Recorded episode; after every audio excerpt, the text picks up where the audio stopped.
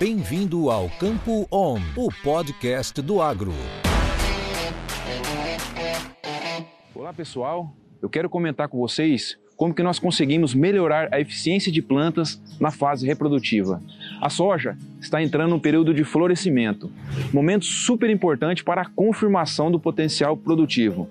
Além disso, processos como FBN, fotossíntese atingem seus picos e nós podemos contribuir para melhorar a eficiência de cada um deles. A soja naturalmente produz uma grande quantidade de flores, porém, a taxa de abortamento é muito elevada.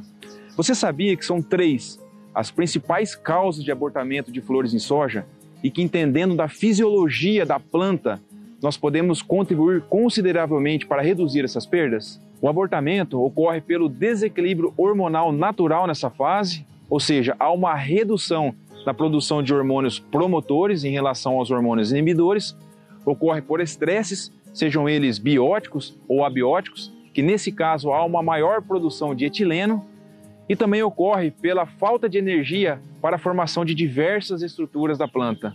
Sabendo disso, é fundamental utilizar ferramentas que nos ajudem a reduzir os níveis de abortamento de estruturas e que irão otimizar o primeiro fator de rendimento da soja, que é o número de vagens por área.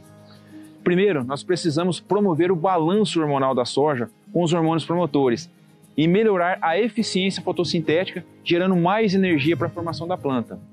Isso nós conseguimos com o uso do estimulate, que é o único biorregulador registrado contendo os três hormônios promotores, auxina, citocinina e giberelina.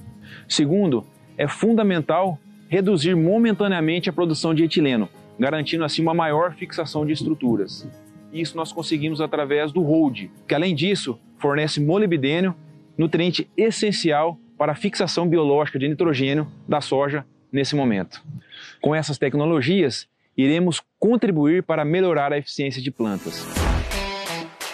Isso é conhecimento. Isso é Stoller.